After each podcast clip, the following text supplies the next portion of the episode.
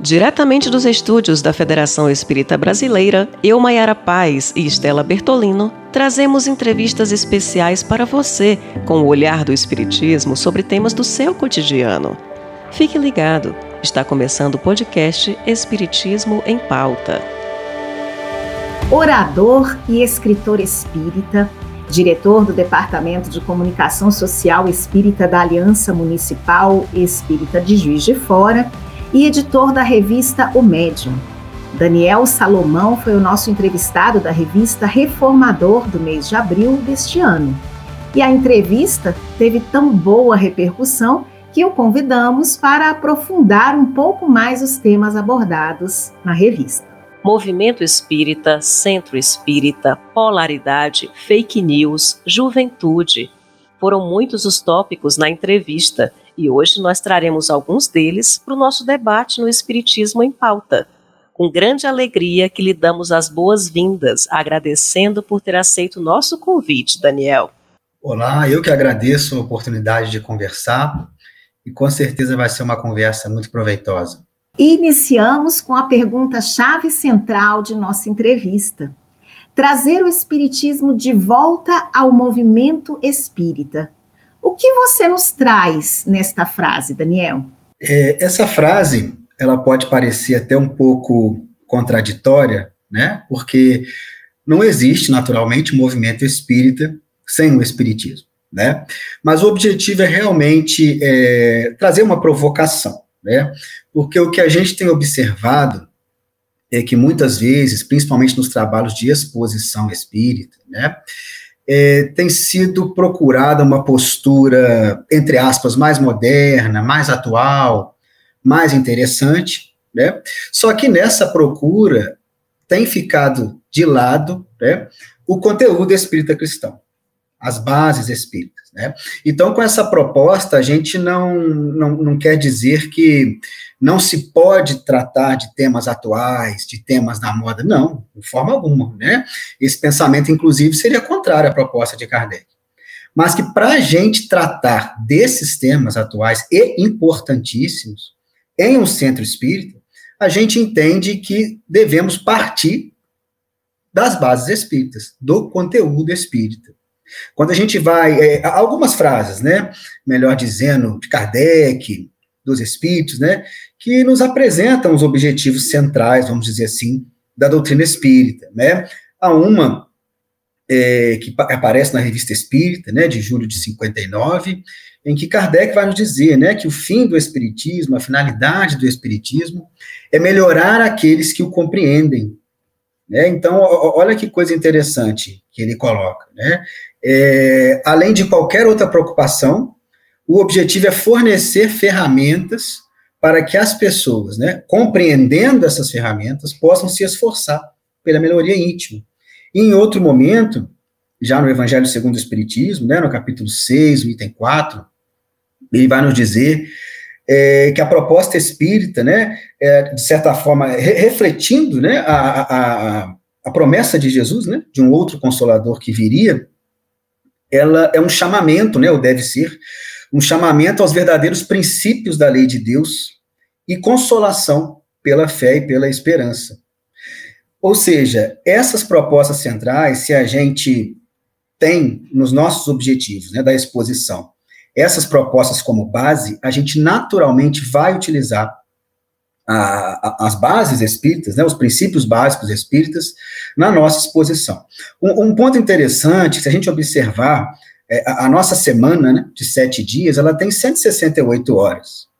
E, em geral, tanto em tempos de pandemia, né, com as atividades online, ou mesmo as atividades presenciais, o que a gente observa é que a maior parte dos espíritas dedica uma hora dessa semana, né, seja a palestra pública, ou a discussão na mocidade espírita, ou a própria evangelização infantil. Né, então, em média, uma hora. E a gente, então, enquanto trabalhador, enquanto expositor espírita, se a gente não aproveita essa uma hora para falar de espiritismo, onde essas outras pessoas vão escutar o espiritismo? Né? Onde elas vão ouvir sobre espiritismo? Outros temas, eles já aparecem na televisão, na internet, né? já são amplamente divulgados, o espiritismo não. Né? Então, a gente, enquanto expositor, tendo por base o que nós colocamos aqui, o que na verdade Kardec coloca para nós, a gente deve aproveitar essa uma hora tratando de temas atuais, porque o Espiritismo é atualidade, né? não tem jeito, sem fugir das bases espíritas, partindo dessas bases espíritas, tanto a, a partir da obra kardeciana, claro, né, como também das obras subsidiárias mais consensuais, né, que vão trazer também é, outros esclarecimentos sobre a melhor forma né, de que cada um de nós viver a própria vida. Muito bom, é, reflexão de fato oportuna, né, porque o Espiritismo tem que estar tá em todos os momentos do nosso dia a dia, né, afinal não é apenas, é, não é uma doutrina somente, é um roteiro de nossas vidas, né, então, realmente colocá-la no nosso cotidiano, né? não apenas naquela uma hora do domingo, naquela uma hora da quinta-feira. De fato, muito importante. E conforme a sua fala, Daniel, e lembrando Kardec, que nos diz que a finalidade do Espiritismo é tornar melhores os que o compreendem, como é que nós fazemos isso na atualidade do movimento e do centro espírita? Exato.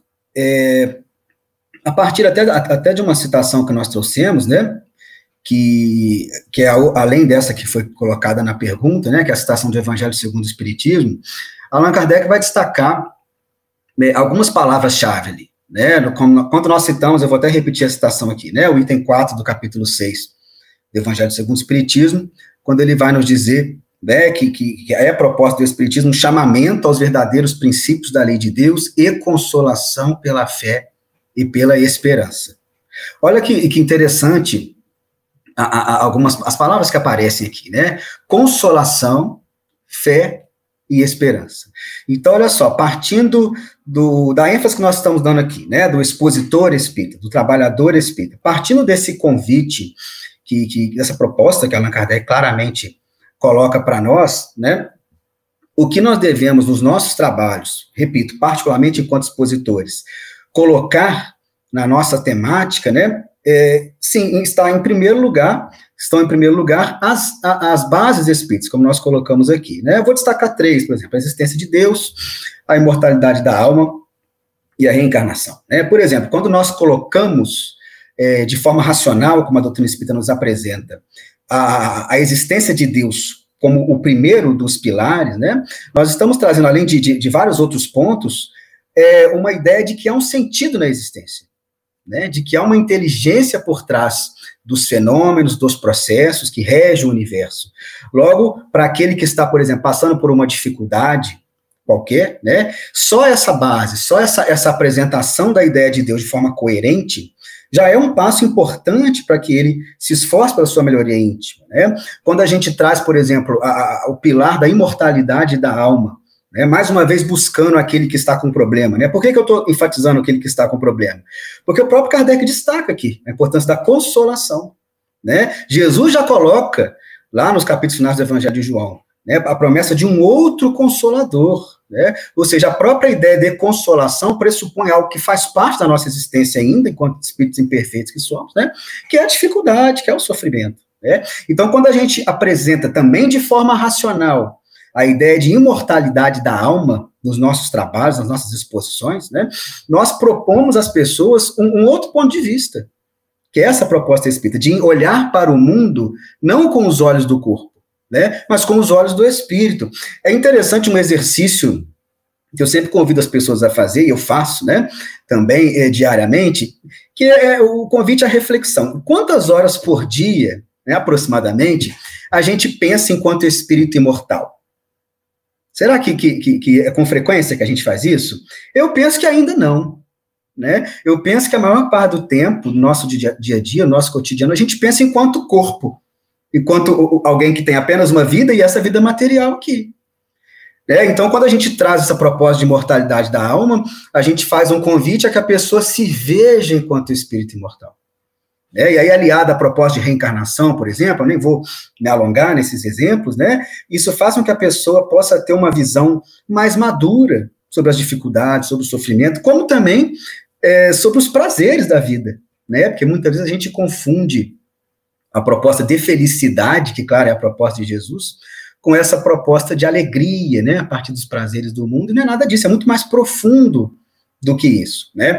Um outro aspecto que a gente entende enquanto importante aí para os trabalhadores espíritas em geral, né, é a, a, abertura de mais oportunidades para o trabalho no centro espírita. É claro, repito, a gente está numa situação de pandemia, mas daqui a pouco isso vai passar, né? E os centros espíritas vão voltar às suas atividades presenciais e a gente ainda não sabe como que vai ser esse retorno. Naturalmente, a gente vai ter adaptações, a gente vai ter dificuldades, a gente vai ter gente que talvez não volte, ou talvez que volte com certa dificuldade, a gente não sabe, né? Mas quando as coisas retornarem, os centros novamente têm que se abrir ao trabalho espírita. Então, abrir outras frentes de trabalho, convidar aquelas pessoas a que participem de grupos de estudo, porque a partir do grupo de estudo a gente é, pesca aquele que é o mais interessado, que tem a vontade, claro, para o trabalho espírita, né? Porque isso a gente sabe, né? A prática da caridade, que é a base espírita, é a base também né, para que a gente encontre a nossa felicidade. Então, você, é, enquanto movimento espírita, vamos dizer assim, né, enquanto centro espírita, abrir oportunidade ao trabalho, né, é um mecanismo para que a própria pessoa se desenvolva nesse sentido, né? E aí eu chamo a atenção para algo que a gente até destacou da entrevista, né, para a revista, que é a, a própria inclusão do jovem, né? Como que isso é importante, como que isso fica de lado às vezes por preconceito, né? Simplesmente, ah, não, ele é jovem. Quando, na verdade, a juventude é uma característica importante que deve ser considerada, né? mas que não deve ser por si só o impedimento para que outros aspectos daquele indivíduo sejam observados. Né? Ah, o indivíduo é jovem, porém, ele é estudioso, porém, ele é dedicado. Né? Então, a juventude não pode ser o grande parâmetro, a juventude do indivíduo. Né? Mas a sua qualidade, o seu interesse, sua dedicação enquanto trabalhador, né? Como também, não apenas aos jovens, mas àqueles que buscam, que chegam ao centro espírita, né? Então, é um convite para que eles estudem, para que eles se preparem e para que eles trabalhem, né? Então, aliando essa proposta do, a partir da ideia de estudo, né? Trazendo as bases de volta, aliadas às discussões atuais e abrindo essas frentes de trabalho, a gente entende que é, cumpre né, o que foi colocado na pergunta. Né? É, o Espiritismo, enquanto aquele que oferece, que abre portas para que as pessoas o compreendam e se tornem melhores. Muito interessante essa colocação que você fez, Daniel, da questão é, de como se pensa, é, que a gente quase não pensa como espírito imortal que é, né? E não só em pensamento, como em ação. Porque a gente percebe que hoje a gente passa por momentos de polarização na sociedade, com rupturas, pensamentos, atos de ódio, rancor. São, são pensamentos imediatistas e não de espíritos imortais, né, digamos assim. E aí a gente queria saber como que o indivíduo e o centro espírita devem trabalhar isso para uma real vivência espírita. E isso que você colocou, né, essa questão da polarização, às vezes da postura de ódio, às vezes ofensiva, ela tem acontecido surpreendentemente, inclusive entre espíritas. É, então, uma, uma, busca assim rápida nas suas redes sociais, né, nos nossos amigos de redes sociais, que muitos deles são espíritas, né, a gente vai observar esse tipo de coisa. E, naturalmente, isso é, é, é, é muito óbvio, né? Mas às vezes o óbvio a gente acaba esquecendo. Obviamente, esse tipo de postura não está alinhada à proposta espírita né, de caridade, de respeito ao próximo, a proposta cristã, né, de amor ao próximo como a si mesmo, não se enquadra, isso é muito claro, né, porém a grande, a grande dúvida que surge às vezes é, é até quando a, a, minha postura em defesa de um ponto de vista político, por exemplo, né, até que ponto, até onde eu posso ir, sabe, numa proposta por, é, que não fuja da caridade, mas que ao mesmo tempo não me iniba né, não iniba a minha liberdade de ter uma posição, de ter uma opinião política, por exemplo. Né? E quem nos ajuda é, a pensar sobre isso é o próprio Emmanuel, né, o Espírito Emmanuel, pela mediunidade de Chico Xavier, no livro Pão Nosso, seu capítulo 102, né, quando ele vai comentar um versículo, o famoso versículo, né, que Jesus nos convida a dar a César o que é de César e a Deus o que é de Deus, né, está lá em Mateus 22, 21, e Emmanuel vai comentar essa, esse versículo, né, é, com foco na, justamente na nossa posição perante os governos, perante toda essa questão política, né? E em determinado momento, ele vai nos colocar que nem a desatenção e nem a revolta né, são coerentes com a proposta espírita cristã. Ou seja, olha o que a gente percebe nessas duas palavras aí. Nem a desatenção, ou seja, devemos ter atenção perante a questão política, os rumos que a, que a política, que o presidente, que o Congresso Nacional estão conduzindo o país, nós devemos ter atenção. Né? E, claro, temos a liberdade de, nos manifestarmos, colocarmos a nossa posição. Né? Agora, no outro extremo está a revolta. A revolta não acrescenta né? Então, a, às vezes eu discordo de determinada posição política, aí eu vou para as redes sociais, por exemplo, e vou ofender e vou desejar mortes de pessoas, né? E coisas do tipo. Isso já é a revolta. Então, olha como que Emmanuel ele coloca para nós de forma bem interessante. Eu não devo estar desatento. Eu, dentro da minha liberdade, posso me posicionar de forma respeitosa. Eu não preciso me revoltar para isso. Né? Isso que é interessante. É, e, e, diante das discussões também, é importante que os centros espíritas divulguem esse tipo de coisa nos seus trabalhos, né? É, nas discussões, a gente também, o que também me parece um pouco óbvio, né? Deve colocar é, postura é, semelhante ao que a gente imagina, o que a gente sabe que seria a postura de Jesus, né? Então, há uma, uma questão no livro dos Espíritos, que é 841, em que Allan Kardec, eu trago aqui com as minhas palavras, né, ele, ele questiona o seguinte aos espíritos: olha, se há uma posição, uma opinião, que eu, uma doutrina que eu julgo perniciosa, que eu julgo má, né, eu não devo me pronunciar? Né, e os espíritos vão dizer para nós: olha, não, é até um dever seu. Né, se você per percebe algo que está inadequado, você tem até o dever de colocar sua posição, mas com brandura e com persuasão como fazia Jesus, né? Eles vão acrescentar, né, esse ponto fundamental. Então, se você vai ter uma discussão, né, e a gente entende aqui que não é função do centro espírita isso, tá? Eu estou falando do indivíduo. Você vai ter uma discussão com alguém, espírita ou não, sobre um ponto é, que gera polarização, e atualmente, é, sem sombra de dúvidas, a questão política é a principal nisso, né? É, é, importante que você se policie em relação a essas questões. Então, você coloca a sua opinião, ouve a opinião do outro, né? Se o outro te agride, qual é a proposta de Jesus? Né? Oferecer a outra face. Então, a conversa está indo para um ponto que, que está te ofendendo, você encerra a conversa também fraternalmente, né? Se, se você se sobe o sangue, vamos dizer assim, você vai partir, às vezes, para uma posição mais agressiva ou irônica, você se segura ali, né? Esse é o compromisso com a, com a proposta cristã. E há um outro ponto e é também Emmanuel que nos ajuda a, a refletir sobre ele, que é, que é, que é o que se refere, a, às vezes, à nossa arrogância perante os nossos próprios pontos de vista, né? E aí eu, isso gera, né, muitas vezes, aquela ideia de que eu estou absolutamente correto, né? Logo, outro que pensa diferente de mim está completamente equivocado, né? Essa posição muitas vezes me coloca, né? Aí por isso eu falei da, da, da arrogância, né? A nem, a nem ouvir o outro. Porque é óbvio que ele está errado. Né? Ou seja, essa é uma postura arrogante, né? E aí, onde que o Emmanuel nos ajuda? É em outra obra, né, da, da, dessa coleção Fonte Viva, que é fantástica, a própria obra Fonte Viva, né, no seu capítulo 173, em que ele vai discutir, no caso ali, um outro versículo, né, João 8,32, conhecereis a verdade, a verdade vos libertará, né, isso é bem famoso. E ali, nesse, nessa, nessa, nesse comentário específico, o Emmanuel ele vai é, trabalhar justamente a questão do, do, significado da palavra verdade para Jesus. O que, que, era o que, que é a verdade para Jesus? Né? E aí ele vai chamar a atenção para nós e vai dizer que muitas vezes nós, nas, nos nossos pontos de vista, que são sempre provisórios, né? Muitas vezes nós nos entrincheiramos, e olha a expressão que ele usa, a referência à guerra, a trincheira, né? O buraco que o exército faz e fica ali dentro, levanta, dá um tiro e esconde, né? A gente fica entrincheirado atrás dos nossos pontos de vista, né? No caso aqui políticos ou em outros aspectos, né? É, numa posição, numa ação realmente de guerra, quando na verdade esses pontos de vista são todos provisórios. Daqui a 10 anos, daqui a 20 anos ou daqui a 100 anos, nós vamos perceber que a maior parte do que nós pensamos está equivocado. Né? E aí vem a questão. Para Jesus, Emmanuel vai destacar, a verdadeira, a grande verdade não é a verdade das filosofias, das religiões, das, da política, das ciências, não.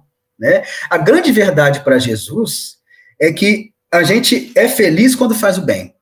Né? Na expressão do Emmanuel, ele vai trazer a, a, é, o, o, eterno bem, a verdade do eterno bem. Né? Então, se a gente está colocando pontos de vista que nós sabemos que são provisórios como mais importantes que a proposta de caridade, né, nós vamos partir para a briga. Percebe? Agora, o que, que é o essencial para nós? É a proposta de caridade. Então, nós temos que submeter os nossos pontos de vista a elas. Ah, mas eu penso assim, o outro pensa de outro jeito. Podemos discutir, podemos conversar. Mas, acima de tudo, como Jesus vai nos dizer, a proposta é de caridade. Então, se esse meu ponto de vista, se essa minha ação é, contrária à opinião do outro, fere esse princípio básico e fundamental que é, que é do amor ao próximo como a si mesmo, que é o da caridade, né? Você deve deixar de lado essa sua vontade de agredir, às vezes, que ainda ainda está dentro de nós, né? Ainda faz parte das nossas imperfeições, mas você deve subordinar o seu ponto de vista provisório à proposta de caridade. Se vai ferir o outro, não faça. Guarde para você. Use a brandura, use a persuasão como Jesus. Se isso não é o bastante, não vá além. Deixe o outro com a posição dele e você permanece com a sua, livremente. Muito bom, ou seja, respeito ao outro, né, as ideias, as opiniões, sobretudo as diferentes das nossas. A gente pode falar, a gente pode ouvir, a gente pode contrapor, mas como você bem disse, com brandura, né, com caridade. E complementando essa questão, Daniel, a gente traz aqui uma fala sua, né, nessa entrevista que fizemos com, é, com você ao Reformador em abril, em que você fala: se parte de nossa sociedade tem se exaltado em torno de discussões políticas, econômicas e religiosas naturalmente respeitáveis, entendemos que a contribuição do Espiritismo não se dá diretamente nesse nível, porém mais profundamente. Você poderia nos explicar um pouquinho mais a respeito dessa afirmação? Sim, ela até deriva de um texto do próprio Kardec, né, que aparece no livro Viagem Espírita, em 1862, é, no seu último capítulo, né, que tem um nome grande, né, Projeto de Regulamento para Uso dos Grupos e Pequenas Sociedades Espíritas. Né? Então, ali algumas questões muito interessantes. E uma das coisas que ele diz ali, sobre os objetivos da Sociedade Parisiense dos Espíritas, né, eu vou até ler aqui, abrir aspas para ele, né, ele vai dizer o seguinte, ó, que o objetivo da sociedade é o estudo da ciência espírita principalmente no que concerne a sua aplicação à moral e ao conhecimento do mundo invisível. Então, olha que ele já, ele já marca aí qual é o objetivo central. Né? E aí ele vai dizer mais: ó, as questões políticas e de economia social lhes são interditas, bem como as controvérsias religiosas. Né? Então, a partir disso, o que a gente percebe? Para Kardec, na Sociedade Parisiense dos Espíritos, o objetivo principal como, eh, na verdade, é até uma releitura dos objetivos que nós colocamos no início da nossa conversa aqui, né, são fundamentalmente é, nas discussões da, da, das questões morais, das questões éticas, né, como também do conhecimento do mundo invisível, como ele traz aqui, das coisas realmente que tem a ver, vamos dizer assim, com o espírito, né? Agora, ele vai dizer o seguinte, que as controvérsias, as questões políticas, de economia, como também até de, de controvérsia religiosa, elas não devem ser objetivo de discussão dentro dos centros espíritas. Aí alguém pode pensar assim, ah, mas será que, que, que, que então o espiritismo está se colocando fora da questão política? Isso não, não seria colocar a pessoa alheia à questão da sociedade, né? Não seria nesse sentido? Pois é, não. Né? A questão não é por aí. O espiritismo, naturalmente, ele vai trazer suas contribuições, as questões políticas, econômicas, as questões, ele vai trazer contribuição a isso tudo. Porém, como nós colocamos, essa contribuição se dá num nível mais profundo. O que, que a gente quer dizer com isso? Né? A gente não vai encontrar é, nas propostas espíritas, e às vezes as pessoas tentam é, encontrar, acabam encontrando coisas que não estão no texto, né? É, muitas vezes a gente vai é, buscar nessas na, na, nos textos espíritas solução para problemas sociais, solução para problemas políticos, né? Quando, na verdade, esse tipo de assunto não cabe à discussão espírita, mas às, ciências envolvidas nisso, tá? Vou dar um exemplo aqui, né? Se você vai discutir políticas sociais, quais são as melhores políticas sociais? Um assunto, por exemplo, que está muito, é, que é muito do momento, a questão do auxílio emergencial, Bolsa Família, por exemplo. A gente vai encontrar na doutrina espírita o valor mais adequado para que as pessoas, dinheiro, né, que as pessoas recebam num plano como esse? Será que a gente vai encontrar na proposta espírita o tempo de duração do auxílio emergencial na pandemia? A gente vai encontrar isso nos textos espíritas? Não vai. Não vai. Porque não é essa a proposta espírita. Agora, o que, é que nós vamos encontrar ali? A preocupação com a dificuldade social do outro deve ser a nossa. A preocupação se o outro está em situação de vulnerabilidade social, enquanto há é, bonança em outros pontos, deve ser a nossa. Ou seja, essa preocupação deve estar nos nossos dias. Então, nós vamos escolher um candidato é, na próxima eleição, nós vamos observar quais são as propostas dele em relação a isso. E nós vamos ali juntar essa ideia espírita, esse, esse conhecimento mais profundo, essa preocupação é, mais profunda, com o nosso conhecimento que nós vamos obter fora do centro espírita, fora dos textos espíritas, a partir do, do que nós vamos escutar da imprensa, do que nós vamos ler sobre política, sobre economia, da nossa própria experiência de vida. E aí eu vou tomar minha decisão. Não, olha, eu acho que políticas que vão nesse sentido, do ponto de vista da, da social, são mais adequadas ao que eu penso. Ah, não, eu acho que são aquelas ali. Né? Então, a gente ficar olhando é, para o texto espírita e ficar buscando ali é, propostas claramente de direita, de esquerda, progressistas ou conservadoras, né, é, foge da própria ideia, da própria proposta espírita. Tá? Em relação, vou dar um exemplo aqui, já que nós falamos das desigualdades sociais, né, é, muitas vezes, o que a gente observa? Vou dar exemplo aqui de polaridade. Né? Quando a gente vai observar aqueles que se colocam na extrema direita, né? O que, que eles vão dizer em relação a, a, aos indivíduos que estão numa, situação de sofrimento? Né? Olha, a responsabilidade é deles. Única e exclusivamente deles. Estou falando da extrema direita. Né?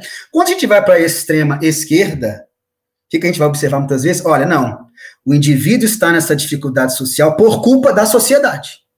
Única e exclusivamente. A doutrina espírita não vai para nenhum desses polos. A doutrina espírita, ela observa as duas coisas.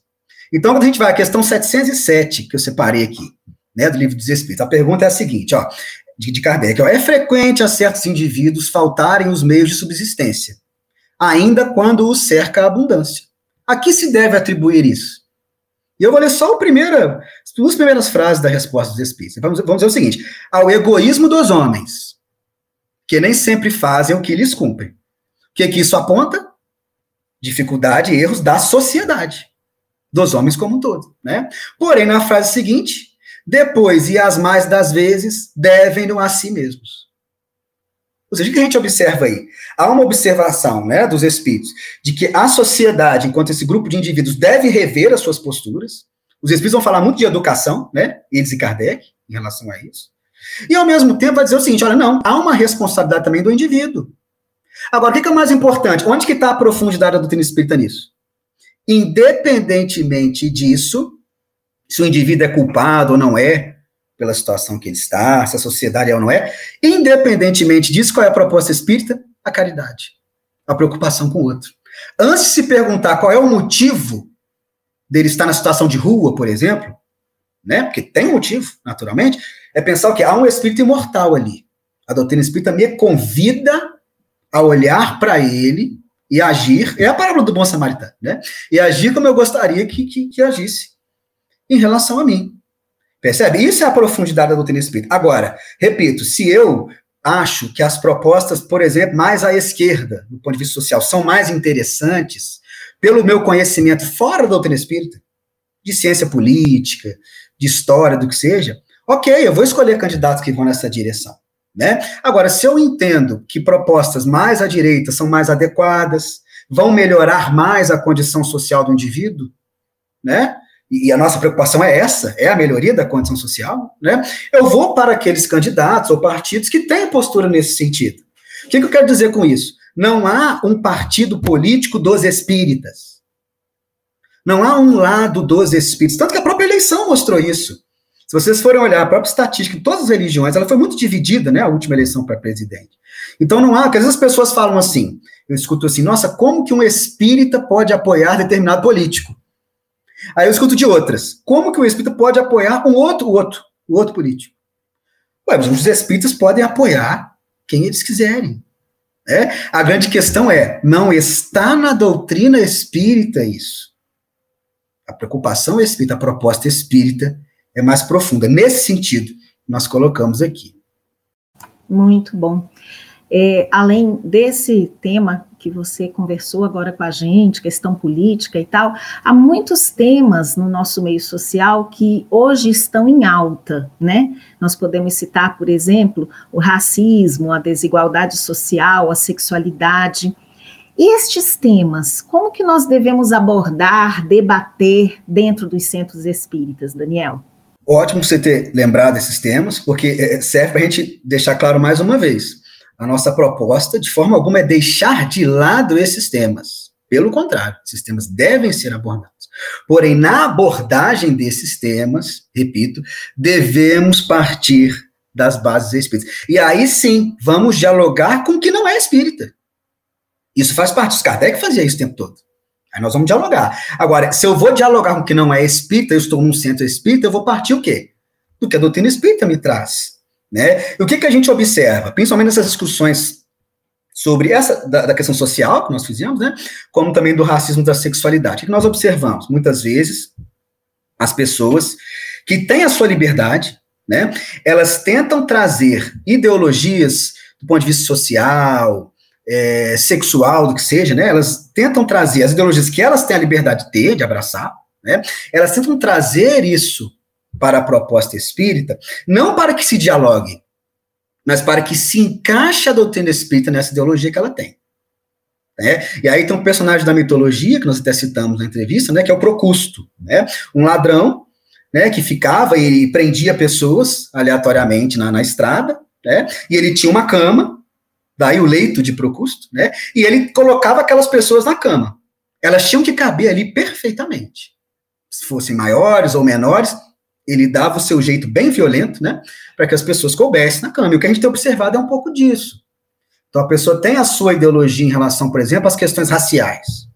Né? Ela tem a sua liberdade de ter, naturalmente. E ela tenta o quê? Enquadrar a doutrina espírita ali. Quando, na verdade, repito, a proposta é um diálogo. Então, vamos ver, o que a doutrina espírita traz? Será que há discordâncias? Porque muitas vezes, nessas discussões sobre a questão racial ou sexual, né, fora do espiritismo, não se leva em conta o quê? o espírito imortal. É aí, por exemplo, que é na doutrina espírita. Então, eu vou discutir sobre racismo, por exemplo. Né? Eu vou dialogar com o que está aí, e é uma discussão urgente, uma discussão importantíssima. Agora, muitas vezes o que eu vou ver né, é, é a valorização do corpo, da questão da cor, tudo isso é válido. Mas onde está o espírito? No centro espírita deve aparecer aí. Então eu tenho que lembrar que negros e brancos são espíritos imortais, já reencarnaram outras vezes, como negros, como brancos, né? Já cometeram erros semelhantes enquanto negros, enquanto brancos, né? Então, mais importante, por exemplo, é, do que preocupações que acabam colocando, é, por exemplo, os brancos como vilões, ou mesmo os negros como vilões, né, em outros pontos de vista, mais do que isso, é o entendimento de que todos, negros e brancos, são espíritos imortais. Sabe? Filhos de Deus, irmãos, por esse, nesse sentido, né? Logo a partir disso nós vamos discutir. Agora vamos ver as propostas, né, sobre isso, porque aquela coisa, igual nós falamos da questão social. Eu não vou encontrar no texto espírita é, regras para a política de cotas raciais na universidade. Ah, mas eu sou espírita, se você é espírita, você tem que defender isso, mas não é. Não. Todos os espíritas, naturalmente, defendem o quê? Um, um caminho para a igualdade cada vez maior, porque não há, né, entre brancos e negros, como entre homens e mulheres. Isso, é o profundo, essa contribuição espírita. Agora, a forma como isso vai ser feito não cabe ao espiritismo, eu vou fazer aquela outra análise, vou procurar informações, estatísticas. Ah, no país tal foi feito assim, deu certo. No outro foi feito outra coisa, não deu certo. Entendeu? Aí eu vou construir a minha opinião.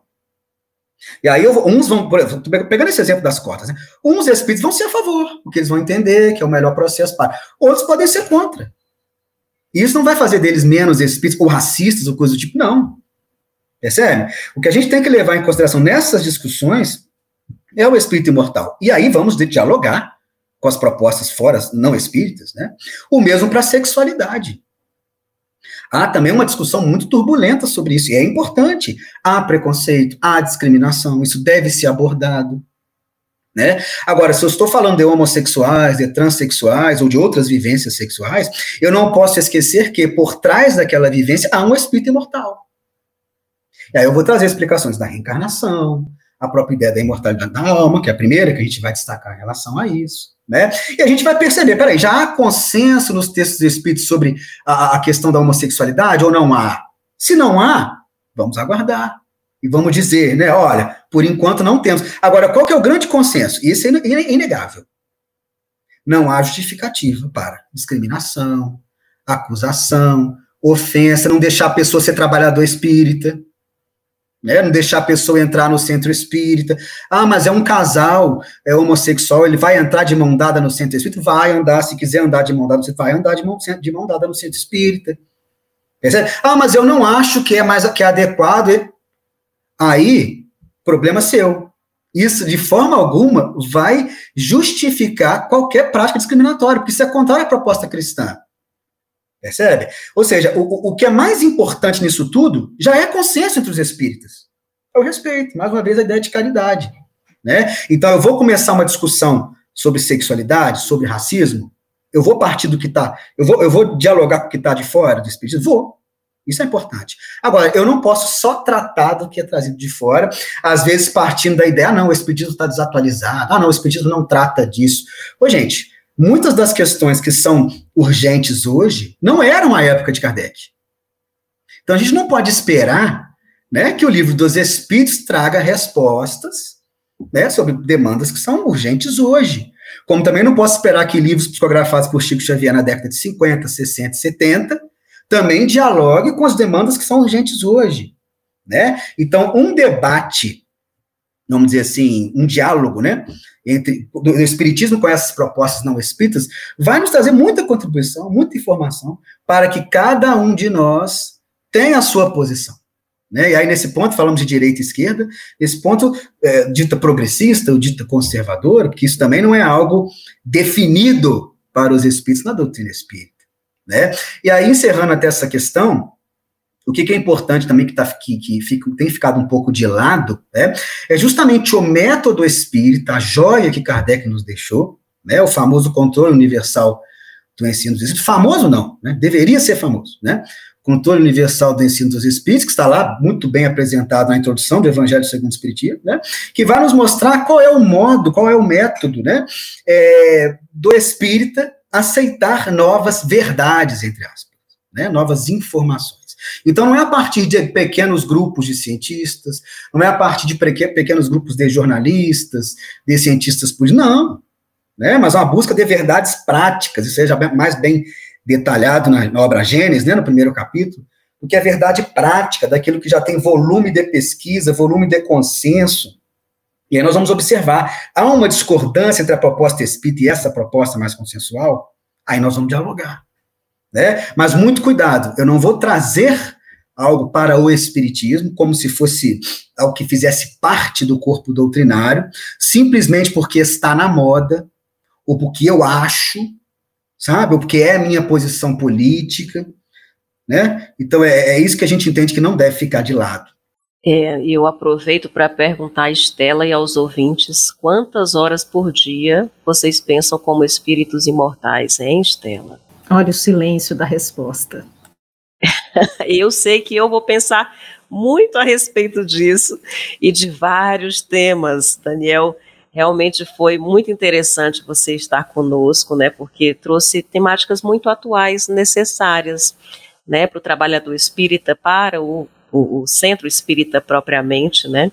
E para o ouvinte que gostou realmente deste programa, reflita, escute, depois escute novamente, porque são temas muito importantes para nosso diálogo atual, né? Mas infelizmente nosso bate-papo chega ao fim. Esperamos tê-lo conosco em outras oportunidades, Daniel. Tenha certeza que teremos outros vários convites a você.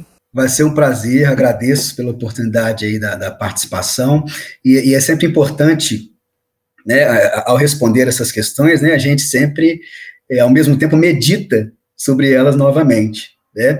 Então, acaba que promove o nosso próprio crescimento, né, ao refletir novamente sobre a proposta espírita. Eu agradeço aí, foi muito bom. Nós que agradecemos mesmo, Daniel, pela sua presença e por nos trazer tanto conteúdo para reflexão. Isso é muito importante, né? Que a gente possa refletir é, realmente no nosso proceder, nos nossos pensamentos, nas nossas ações, para que a gente não apenas fique olhando o outro ou cobrando o outro, e sim, primeiramente, trazer essa introspecção e verificar o que que a partir de mim eu posso fazer, né?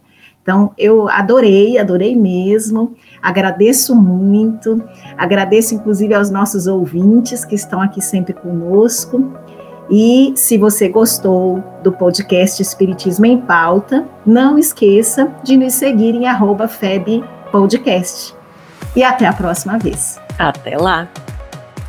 Este podcast é uma produção da Comunicação da Federação Espírita Brasileira e pode ser ouvido no FEB Podcast.